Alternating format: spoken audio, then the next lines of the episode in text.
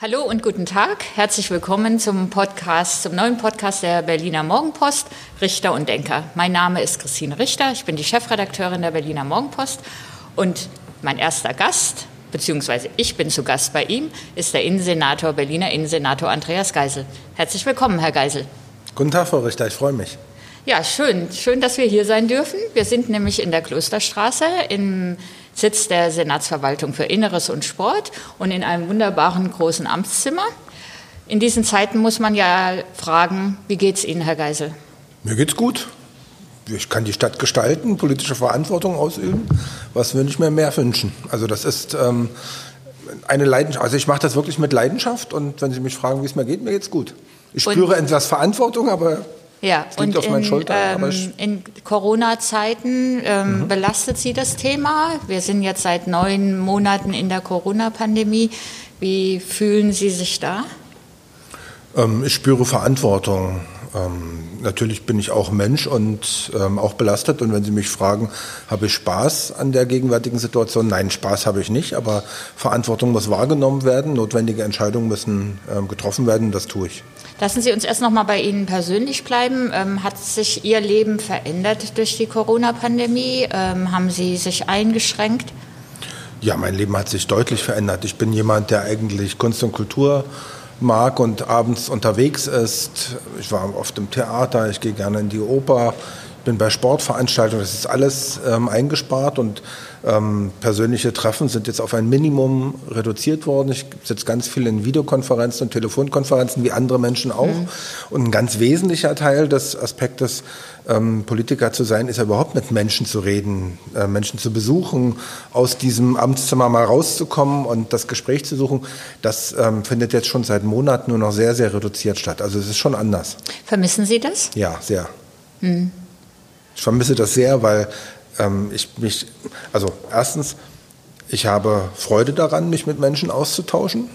Das ist ein ganz wesentlicher Teil des Berufes, mit Menschen zu arbeiten, mit Menschen zu reden. Zweitens, das Gespräch sorgt auch dafür, dass ich lernen kann. Immer nur Akten und Büro ähm, birgt ja die Gefahr, dass man dann vom richtigen Leben ausgeblendet ähm, ist und bestimmte Anstöße, auch Kritiken, die man braucht, die ich brauche, dann nicht bekomme. Mhm. Ähm, und insofern, ja, ich vermisse das. Andere erzählen, dass sie eigentlich in der Anfangszeit zumindest es genossen haben, dass sie auf einmal diese lästigen Abendtermine, ähm, Empfänge, ähm, andere Parteiveranstaltungen, wie auch immer los waren und auch mal wieder mehr Zeit für sich hatten. Also abends dann eben auch früher nach Hause zu Frau und Familie gekommen sind. Ihnen geht es nicht so. Ich bin bestimmt ein komischer Mensch, aber ich liebe das, mit anderen Menschen mhm. zusammenzusitzen. Ich habe mir diesen Beruf ausgesucht. Das ist ähm, in der Tat meine Leidenschaft. Und insofern ja. vermisse ich da was. Ich komme gerne nach Hause und ich lese auch gerne Bücher ja. und das mag schon alles sein. Aber mir fehlt da gerade was. Ja, interessant. Mir geht es auch so. Also ich genieße es auch ab und zu mal abends zu Hause zu sein, ja. aber auf der anderen Seite fehlt einem so der soziale und der gesellschaftliche Austausch und dass man miteinander reden kann und auch ja. neue Ideen, die Kreativität entwickeln kann. Das ist schon so. Haben Sie schon was Pläne für Weihnachten? Ich muss arbeiten.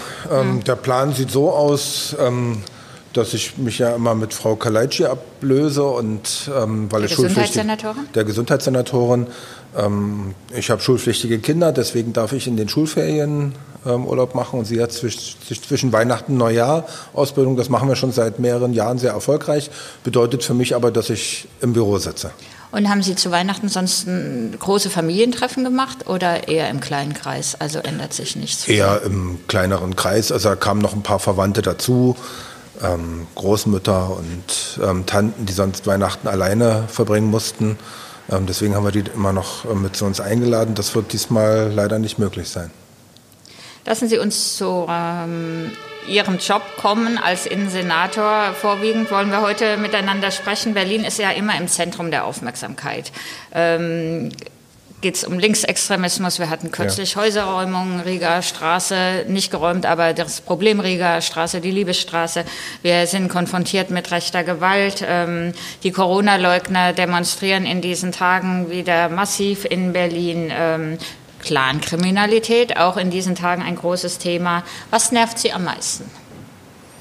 Ich kann nicht von Nerven ähm, sprechen. Das sind die verschiedensten Aufgabenspektren. Ähm, und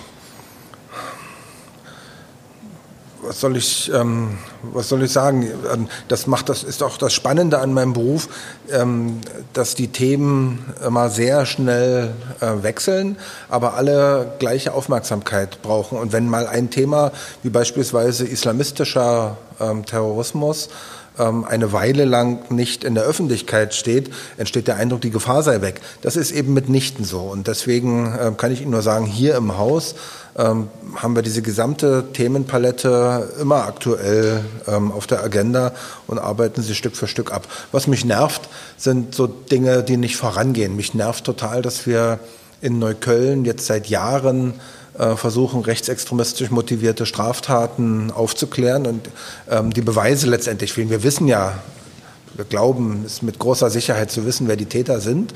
Im Rechtsstaat braucht man aber Beweise. Und ähm, die fehlen uns gegenwärtig noch, das hätte ich gerne anders.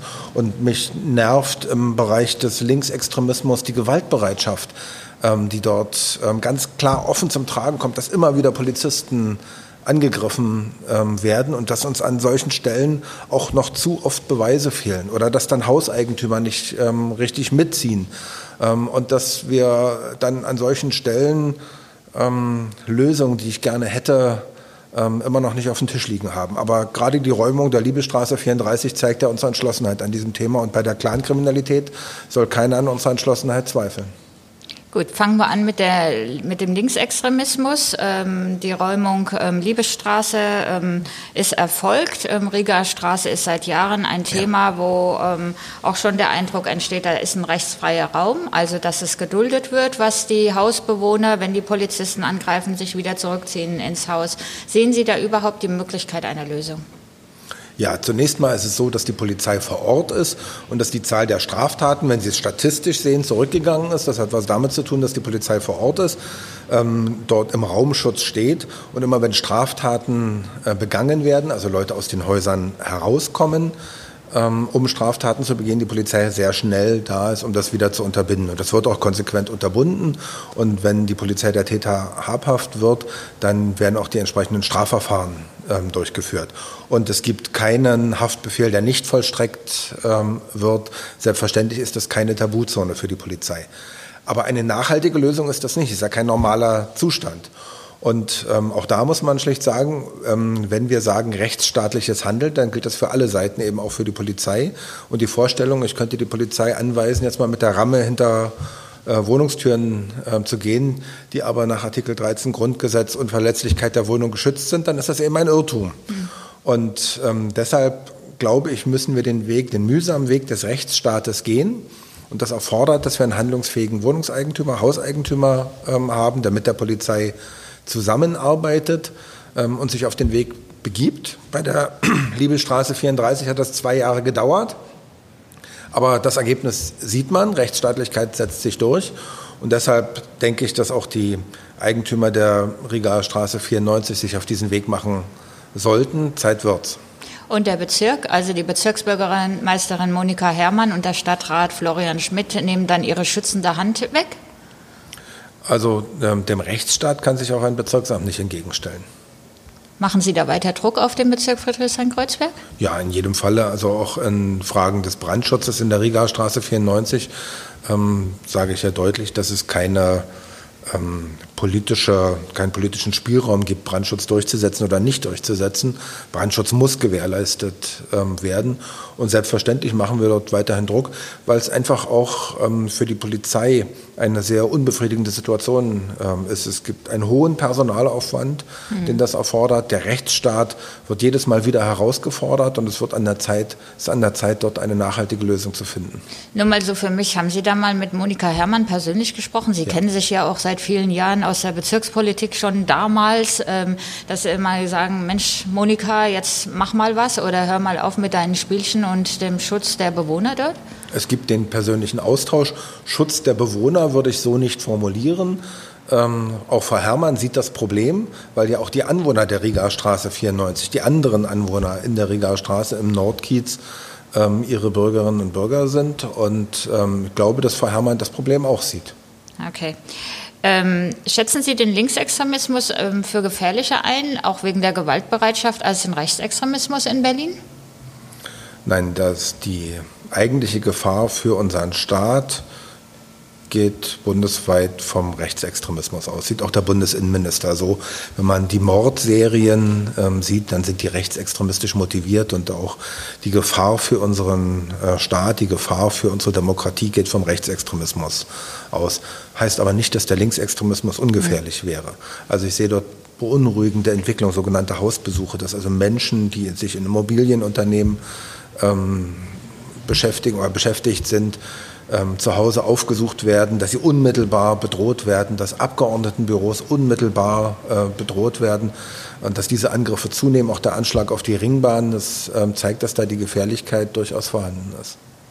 Sie hatten vorhin Neukölln und die rechte Gewalt angesprochen, ja. ähm, über die wir auch als in Berliner Morgenpost seit vielen, naja, ich glaube seit zwei Jahren ähm, ungefähr oder noch länger berichten. Die, 15 ähm, Jahre würde ich sagen. So lange schon? Ja, es ist oh. eine Serie die lange, lange währt. Immer mit unterschiedlich handelnden Personen oder so, aber diese Anschlagsserie, diese rechtsextremistischen Übergriffe, die dauern schon sehr so lange. lange an. Ähm, die Betroffenen sind sehr frustriert, äußern ja. das ja auch. Ähm, Sie hatten jetzt Berichte in Auftrag gegeben, wie man da vorankommt. Ähm, wie ist da Ihre Strategie? Wie wird es da weitergehen? Ja, also ich habe ähm, jetzt mehrere ähm, Untersuchungsgruppen bei der Polizei eingesetzt. Sonderermittler ähm, mit dieser Thematik befasst. Ähm, ich glaube, dass auch eine ganze Reihe Beweise gesammelt worden sind. Die Frage ist, reichen diese Beweise vor Gericht aus, beziehungsweise sind wir in der Lage, ähm, Notebooks, die beschlagnahmt worden sind, dann auch tatsächlich und die verschlüsselt sind, dann auch tatsächlich ähm, auszuwerten. Das ist im Moment noch nicht vollständig gelungen, auch dem Bundeskriminalamt noch nicht ähm, gelungen. Ich habe jetzt, ähm, nachdem der Bericht der Untersuchungsgruppe vorgelegt worden ist, jetzt nochmal ähm, Sonderermittler eingesetzt, Beauftragte eingesetzt, die die gesamten Ermittlungen nochmal überprüfen auf mögliche Ansatzpunkte ähm, für äh, neue Verhandlungsansätze. Ähm, ja, immer mit dem Ziel, dass wir der Täter habhaft werden und die Opfer schützen. Dass die Opfer frustriert sind, verstehe ich, die haben Angst. Hm. Sie meinen ja oder Sie glauben zu wissen, wer die Täter sind, konnten es nur noch nicht beweisen. Was macht man dann in so einem Fall? Verstärkt man dann die Observation oder sagt man, wir müssen nur abwarten? Was macht man? Ähm, das ist ja im Wesentlichen eine polizeiliche ähm, Aufgabe und ähm, Sie können mir glauben, das findet, wir haben immer eine sogenannte Sicherheitslage wöchentlich und das ist immer Thema. Und die Polizei hat jetzt über die Jahre hinweg verschiedene äh, Verhandlungsansätze gewählt. Alle Möglichkeiten, die wir haben, ähm, werden dort ausgeschöpft. Und natürlich hinterfragen wir auch immer ähm, Merkwürdigkeiten in diesem äh, Zusammenhang, weil ja immer wieder gefragt wird, gibt es da gegebenenfalls auch Verbindungen zwischen äh, der Polizei und Rechtsextremisten? Auch diesen mhm. Fragen gehen wir ähm, nach. Den Verdacht gibt es ja. Den Verdacht gibt es. Und auch diesen äh, Merkwürdigkeiten wir, gehen wir nach. Ähm, bisher konnte dieser Verdacht so noch nicht erhärtet werden. Hm. In diesen Tagen, ich sagte es vorhin schon, Berlin ist immer im Zentrum der Aufmerksamkeit. In diesen Tagen haben wir wieder viel ähm, über Clankriminalität gehört, gelesen, berichtet, ähm, gesehen. Da war zum einen die Angriffe auf ähm, den Späti oder den Kiosk, ähm, Auseinandersetzungen zwischen arabischem Clanmilieu und Tschetschenen. Ähm, dann gab es ähm, zur Verblüffung aller oder vielleicht auch nur zu meiner Verblüffung einen sogenannten Friedensgipfel, ähm, bei dem ein Boxer aufgetreten ist und hinterher hieß es, alles ist jetzt, ähm, die Streitigkeiten sind beigelegt, alles ist gut. Und dann wurde sogar behauptet, das sei mit Duldung der Polizei gesehen, geschehen. Dazu sagt der Innensenator. Das ist Quatsch. Warum? Naja, weil wir, also ähm, der Boxer hat ähm, da wohl mehr für seine Publicity ähm, gearbeitet. Das Foto war keine, cool. Das, naja, cool ist relativ. Ja, gut. Ähm, also das ist Unsinn. Ja, ja, ähm, das, das ist Unsinn an dieser ähm, Stelle. Und wissen Sie, diese Clankriminalität ähm, ist ja einmal ähm, pure Kriminalität, auch durchaus Schwerkriminalität. Schwer- und Schwerstkriminalität. Ähm, zum anderen geht es aber einfach auch um Regelüberschreitungen im Alltag. Das Demonstrieren, der Rechtsstaat hat zwar Regeln, aber die gelten für diese äh, Mitglieder dieser äh, kriminellen Clans nicht. Und das höhlt unseren Rechtsstaat aus. Wenn Menschen sehen, dass dort Regeln ganz bewusst missachtet werden, der Staat ganz, äh, ganz bewusst ähm, als machtlos dargestellt äh, werden soll, dann ist das in einer Zeit, in der äh, Menschen am Rechtsstaat zweifeln, gefährlich. Es höhlt diesen Rechtsstaat aus. Und deswegen habe ich mich entschlossen, ähm, dort mit aller Energie ähm, dagegen vorzugehen, die Polizei zu stützen. Und das machen wir seit mehreren Jahren und wir sind auch erfolgreich. Ja, zur Wahrheit gehört dazu, dass, ähm, dass der Staat, egal in welchem Bundesland, aber auch in Berlin, das lange geduldet hat. und nicht Sagen so verfolgt hat, wie es vielleicht in den letzten, weiß nicht, vier, fünf Jahren geschieht letzten zwei, drei Jahren ähm, geschieht zwei, leider. Ich bin letzte, heute immer falsch letzte, mit den letzten Jahren. zwei, drei Jetzt Jahren. Ich Ihnen viel mehr zugemutet. Ähm, es ist es ähm, ist aus den verschiedensten Motiven, weil es lästig ist, weil auch die Befürchtung besteht, sich nicht politisch korrekt zu verhalten, viel zu lange geduldet worden. Deswegen ist es über Jahrzehnte entstanden. Und ähm, ich kriege jetzt öfter den äh, Vorwurf, naja, das ist ja bloß die Spitze des Eisberges und ihr stört die ja bloß, aber ihr bekämpft sie nicht wirklich. Ähm, ja, das ist ein Marathon, das mag schon so sein, aber was wäre eigentlich die Alternative, die Dinge geschehen zu lassen? Und ich habe auch was gegen diese Selbstverzwergung. wenn ich höre, naja, die Clans, ähm, die sind so stark und muss man sagen, wir sind Deutschland. Wir sind das viertreichste Land dieser Erde. Wir sind eine Wirtschaftsmacht an dieser Stelle, wenn wir wollen. Und wenn wir uns entsprechend vernetzen, wenn wir bundeslandübergreifend arbeiten, dann können wir das natürlich zurückdrängen. Das tun wir mit aller Entschlossenheit. Und die Frage ist, dass wir das ähm, durchhalten müssen, dass die Polizei stark genug gemacht werden muss, das auf Dauer durchzuhalten. Auch wenn mal vor Blocks ähm, nicht mehr so ein starkes öffentliches Interesse hat, die öffentliche Aufmerksamkeit nachlässt, dann immer noch an diesem Thema dran zu bleiben. Aber ähm, wie gesagt, diese Selbstverzwergung, die dazu führt, zu sagen, das sei alles zwecklos, das ist nicht meins. Davon halte ich nichts. Ich denke, man muss entschlossen handeln und das tun wir. Sie machen auch weiter mit den Kontrollen, die ja, ja. auch in den Bezirken stattfinden. Ähm ja, wir finden dort ähm, tonnenweise unverzollten ähm, Tabak. Mhm. wir finden Schwarzgeld, wir vollstrecken Haftbefehle. Also es ist nicht so, ähm, dass dort aus, bei diesen Razzien nichts herauskäme. Und vor allem äh, berichten mir die Polizisten ähm, aus diesen Hotspots, dass der Respekt zurückkehrt. Und das ist wichtig, dass die Kriminellen Respekt gegenüber der Polizei zeigen, Respekt gegenüber diesem ähm, Staat zeigen und ihn nicht lächerlich äh, finden. Das ist mir ganz wichtig.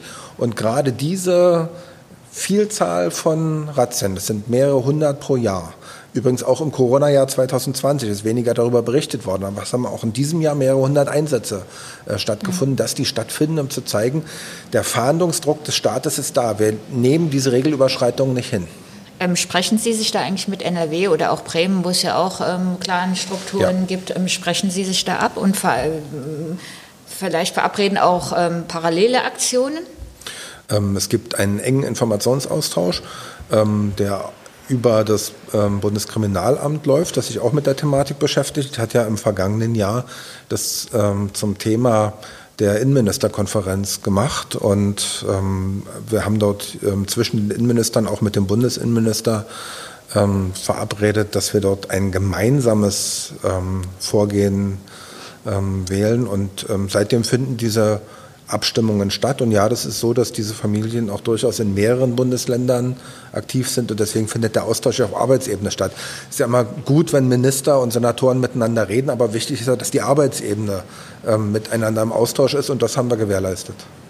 Ja, und Sie sind offenbar in Dresden, in Sachsen aktiv. Ähm, der, unsere, unser, unser sage ich schon, also der arabische Clan von Berlin aus ähm, gibt es ja jetzt, ähm, gab es die Festnahmen. Ähm, ich habe mich geschämt, als die Nachricht ähm, bekannt wurde. Also ich habe so gedacht, oh Gott, was machen, was macht Berlin da mit dem grünen Gewölbe? Ähm, auch wenn wir es, also ich persönlich ja nicht, nicht war, Berlin. aber es ist ja nicht aber Berlin. es ist ja schon, ist es, ähm, wie ging es Ihnen, als Sie gehört haben, dass es die, haben Sie ja wahrscheinlich schon früher erfahren, dass es diese Spur nach Berlin gibt, haben wir ja auch schon vor knapp einem Jahr, als, ähm, kurz mhm. danach berichtet, ähm, und dass sich das jetzt so verfestigt hat und dann auch ja doch mit großem Aufwand diese Haftbefehle vollstreckt werden sollten, die, die Suchung ab. Ich habe mich über die Vollstreckung der Haftbefehle gefreut. Ich finde, dass das ein ähm, guter Fahndungserfolg der Polizei ist und zeigt, dass auch ähm, die Bundesländer ähm, grenzenübergreifend miteinander gut zusammenarbeiten. Das Berliner LKA hat großes äh, Know-how bei der Frage Bekämpfung von Kunstraub. Und dieses Know-how haben wir den Dresdner Kolleginnen und Kollegen ähm, frühzeitig zur Verfügung gestellt. Deswegen hat es dort über lange Zeit enge Kooperation gegeben, akribische Vorbereitung und jetzt ist es entsprechend ähm, vollstreckt worden. Und ich wollte noch mal sagen, das ist nicht Berlin. Das sind mhm. einzelne Menschen, die hier in Berlin wohnen und denen müssen die Grenzen aufgezeigt werden. Was glauben Sie, was mit den Kunstgegenständen passiert ist? Das ist Spekulation.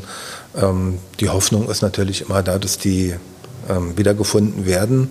Ähm, aber ob sich diese Hoffnung realisieren lässt, das ähm, weiß ich nicht. Das ist wirklich Spekulation. Gut, jetzt müssen wir noch über die Demonstrationen der Corona-Leugner, wie wir sagen, reden. Querdenker bezeichnen mhm. Sie sich selbst. Ähm, Sie haben mal versucht, die zu verbieten.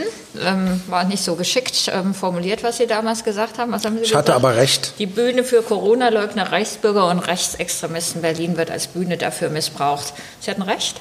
Ja, ähm, man muss es aber sauber voneinander trennen. In dem Verbotsbescheid war das natürlich nicht enthalten. Ähm, der Verbotsbescheid war von der Versammlungsbehörde sauber so formuliert, ähm, dass die ähm, Regeln bewusst, also die Infektionsschutzregeln bewusst nicht eingehalten werden sollten und wir auch schon die entsprechenden Erfahrungen von den Versammlungen davor hatten, dass dieselben Anmelder ganz bewusst diese Regeln dann missachtet haben und deswegen erwartbar war, was dann auch letztendlich passiert ist.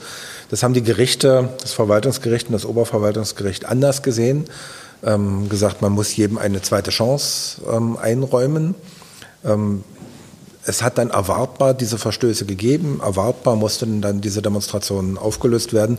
Auch was vor ähm, zwei Wochen in Leipzig geschehen ist, war erwartbar. Auch dort hat das Oberverwaltungsgericht in Bautzen anders ähm, entschieden. Mhm. Ich muss mit diesen Gerichtsurteilen ähm, umgehen. Das äh, mag so sein.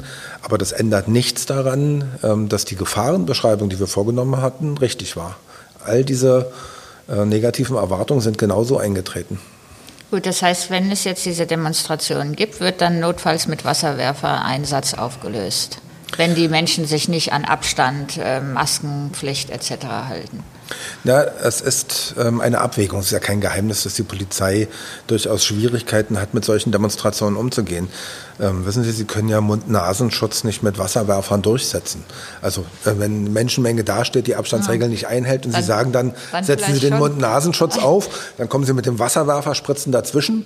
und dann sollen die die Maske aufsetzen. Das ist doch einigermaßen absurd. Und Wasserwerfer führen natürlich auch immer zu einer Eskalation und Eskalation kann dann zu verletzten Menschen führen. Und zu sagen, wir setzen Gesundheitsschutz durch, in dem Risiko, dass Menschen verletzt werden, passt irgendwie nicht zusammen. Ähm, aber wir müssen mit der Realität umgehen, dass dort ganz bewusst ähm, Regeln missachtet werden, dass ganz bewusst die Konfrontation mit dem Staat ähm, gesucht wird ähm, und vor allem, dass das auch ähm, vermehrt, vermehrt Extremisten sind, die dort tätig sind. NPD, Dritter Weg, Reichsbürger und dass auch die Querdenker ähm, durchaus Bezüge zu Extremisten ähm, zeigen. Wir beobachten das ähm, mit dem Verfassungsschutz sehr genau, dass es dort ähm, Radikalisierungen äh, gibt, bis hin ähm, zu Antisemitismus ähm, gibt. Und an den Stellen muss dann der Staat auch zeigen, dass er handlungsfähig ist. Und deswegen nehmen wir uns vor, haben wir uns heute vorgenommen bei der Demonstration, die gerade ähm, stattfindet ähm, vor dem Brandenburger Tor, dann auch eine entsprechende Entschlossenheit zu zeigen. Bei den Demonstrationen laufen aber auch ähm, na, Großeltern mit Enkeln mhm. oder ähm, Ärzte, die das anders sehen, die ganze Corona-Pandemie oder bewerten, als ähm, wir beide das vielleicht tun. Ähm, die laufen aber auch mit. Ähm, und wenn sie dann gleich mit dem Verfassungsschutz ankommen oder sie eben also, oder wir sie als immer Corona-Leugner abstempeln, verschrecken wir die Leute nicht? Müsste man nicht eher mit denen ins Gespräch kommen? Ja, auch das muss man sauber voneinander trennen. Ich glaube, ähm, dass Dialogbereitschaft immer da sein muss. Wir werden die Menschen ja nicht ähm, überzeugen durch Repression. Ähm, so eine Überzeugung einbinden kann man nur, indem man miteinander im Gespräch bleibt. Ich habe das an verschiedenen Stellen versucht. Unter anderem gab es eine Diskussionsrunde bei der Zeit. Da habe ich mich mit Corona-Leugnern getroffen, ähm, mit denen diskutiert. Ähm, und ich glaube, dass diese Gesprächsbereitschaft immer da sein muss. Auch der Bundespräsident hat sich dort ähm, in hervorragender Weise ähm, engagiert. Ähm, das darf aber nicht dazu führen, dass ähm, Extremisten freie Bahn gelassen wird. Und sage Ihnen, bei diesen Demonstrationen ähm, der, weiß jeder Teilnehmer, mit wem er dort Schulter an Schulter marschiert. Sollte mir keiner mehr sagen, oh, ich habe die Reichsbürger Flaggen nicht gesehen. Soll mir keiner mehr sagen, oh, ich habe die Nazis nicht gesehen. Man ähm, in der Demokratie ist es wichtig, miteinander zu streiten. Man muss nicht alle einer Meinung sein. Und ich sage Ihnen auch als handelnder Politiker, ich bin durchaus auch von Zweifeln getrieben. Auch ich habe Zweifel ähm, an der Stelle. Und an den Corona-Maßnahmen. Ähm, an verschiedenen Wirksamkeiten. Ich will Ihnen das sagen, was wir ähm, entschieden haben zum Schutz der Pflegeheime, um alte Menschen, die in Pflegeeinrichtungen untergebracht sind, zu schützen. Ähm, Besuche nicht mehr zuzulassen und dann das Risiko einzugehen, dass man ähm, zwar nicht an Corona stirbt, aber an Einsamkeit alleine äh, sterben muss. Ähm, das belastet mich und das ähm, hat diese Diskussion findet auch im Senat statt. Welche Entscheidungen trifft man? Mit welchen Auswirkungen müssen wir umgehen?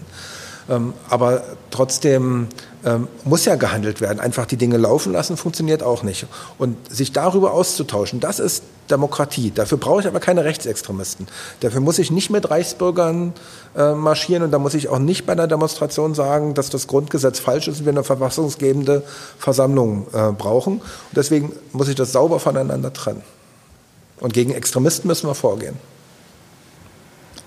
Wundert sich die Aggression, die ähm, bei diesen Demonstrationen so auffällig ist? Die Analysen ähm, zeigen, dass das jetzt nicht neu ist, sondern dass es ähm, getrieben ist von einem Misstrauen in den Staat, ähm, von einem Misstrauen in die Demokratie getragen ist. Und ähm, jetzt das Thema Corona, ähm, die unterschiedlichsten Gruppen, die eigentlich wenig miteinander zu tun haben Impfgegner beispielsweise aus Baden-Württemberg, eher aus dem ökologisch liberalen Milieu, zusammen mit Reichsbürgern, passt eigentlich nicht. Aber der kleinste gemeinsame Nenner ist das Misstrauen in diesen Staat. Da ähm, ballt sich etwas zusammen und ich begreife das durchaus auch als Gefahr für die Demokratie. Also, wie gesagt, über Demokratie über Entscheidungen, über notwendige Entscheidungen oder weniger notwendige Entscheidungen muss man miteinander ringen. Äh, keiner ist im Besitz der objektiven Wahrheit. Aber deshalb unser Grundgesetz in Frage stellen, die Demokratie verächtlich machen, das ist ein Weg, dem ich nicht folge. Also es ist ja nicht ein Zeichen von äh, Freiheitsrechten, wenn man an dieser Stelle Regeln bewusst missachtet und die Gesundheit anderer Menschen gefährdet. Das, kann man auch nicht rechtfertigen und mag jeder für sich entscheiden, ähm, dass er bestimmte Regeln nicht ernst nimmt. Aber das bedeutet nicht, dass ich deshalb die Gesundheit anderer Menschen gefährden darf. Und selbst wenn ich es, wenn, wenn Demonstranten das für sich geringer einschätzen, dann sollen sie es mal mit den Augen von ähm, erkrankten oder älteren Menschen sehen, die sich bedroht fühlen. Und Gesellschaft lebt auch von gegenseitiger Rücksichtnahme. Und diese Rücksichtnahme vermisse ich bei den Corona-Gegnern. Herr Geisel, das war fast ein Schlusswort dieses ähm, Podcast Richter und Denker, aber nur fast. Wir machen zum Abschluss ähm, noch ein kleines Spiel, um Sie ein bisschen besser kennenzulernen oder die Zuhörer Sie ein bisschen besser kennenlernen und haben zehn kleine Sätze über Berlin und ähm, Sie und die vervollständigen Sie bitte. Hertha BSC ist für mich ein toller Fußballverein, zu dem ich auch hingehe, dessen Spiele ich gerne sehe auch wenn ich die Kritik wahrnehme. Und den ersten FC Union mag ich, weil? Naja, ich äh, wohne da, die sind mit meiner persönlichen Geschichte äh, verbunden, da bin ich sicherlich emotional dabei, aber ähm, deswegen handle ich als Sportsenator nicht interessengesteuert. Dann können Sie ja gleich noch verraten, dass Sie Alba-Mitglied sind und gar nicht Union-Mitglied. Ich, ich, bin gar nicht Union-Mitglied, ich bin Basketball-Fan und bei Alba Mitglied. Wahnsinn. Die Berliner Polizei kann besonders gut.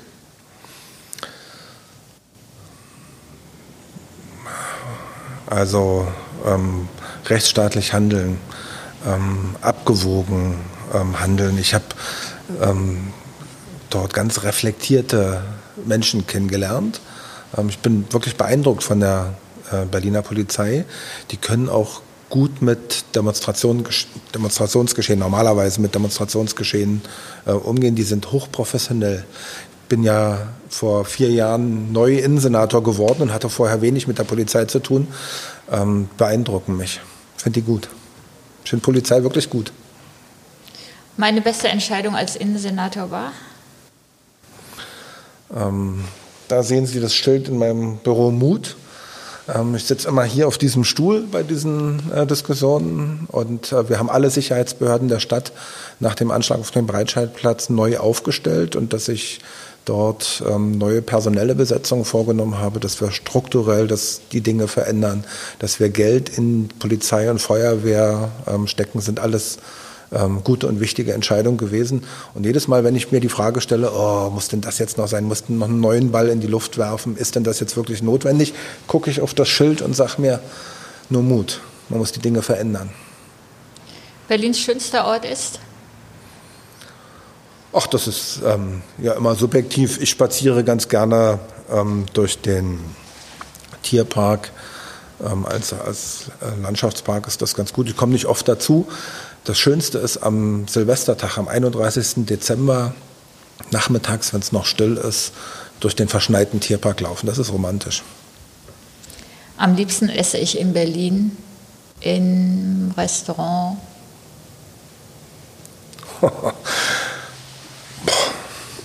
Ich esse, also ich bin da nicht so richtig festgelegt, ehrlich gesagt. Ähm, es gibt nicht das eine Lieblingsrestaurant. In Berlin gefällt mir die Vielfalt, aber ich esse ganz gern und ich koche auch gern. In Berlin vermisse ich? Jetzt gerade aktuell in Corona oder insgesamt? Wie also Sie da, mögen. Na, ja. Das sind Ihre Sätze. So, Kurt Tucholsky, vorne Kurfürstendamm hinten die Ostsee. Das war damals richtig, das ist heute richtig. Die Ostsee fehlt mir in Berlin. Sonst nichts. Wenn ich nicht Innensenator wäre. Wäre Stadtentwicklungssenator. Ich wusste es. Im, im nächsten ich, Jahr? Ich, mache wirklich Politik mit Leidenschaft. Es sind unterschiedliche Ressorts und eine Kombination von Stadtentwicklung und Inneres, das wäre mal toll. Das ist ein Vorschlag für die nächste. Ko genau. Es ist ein Scherz, aber wenn Sie nach meinen persönlichen Leidenschaften fragen, ich mache das schon gerne. In einem Jahr wird in Berlin gewählt. Im ja. nächsten Jahr will ich noch erreichen. Ähm, wir werden, was die Innenpolitik betrifft, weitere Entscheidungen treffen. Wir müssen noch ähm, dringend Gesetze beschließen. Das Versammlungsfreiheitsgesetz muss beschlossen werden. Das Polizeigesetz äh, muss beschlossen werden. Das Katastrophenschutzgesetz äh, muss beschlossen werden. Ähm, das Antiterrorzentrum muss fertiggestellt werden. Also die verschiedenen Dinge, die angestoßen worden sind, müssen auch äh, beendet werden. Und wir ziehen da voll durch bis zum letzten Tag. Und, Und danach auch noch weiter. Und der Abschlusssatz dieser zehn kurzen Sätze ist, an der Berliner SPD mag ich? Das soziale Gewissen. Gut, vielen Dank. Gerne. Vielen Dank, Herr Geisel. Ich sage auf Wiedersehen. Wir haben uns ja hier in Ihrem Büro getroffen, natürlich mit Abstand. Und Einhaltung aller Hygieneregeln. Ähm, Ihnen am Zuhören sage ich auf Wiederhören. Nächste Woche gibt es den nächsten Podcast der Berliner Morgenpost, ähm, Richter und Denker mit, na, das verrate ich dann erst. Noch nicht. Ähm, bleiben Sie optimistisch, bleiben Sie gesund und gut gelaunt. Vielen Dank. Bleiben Sie sicher. Danke.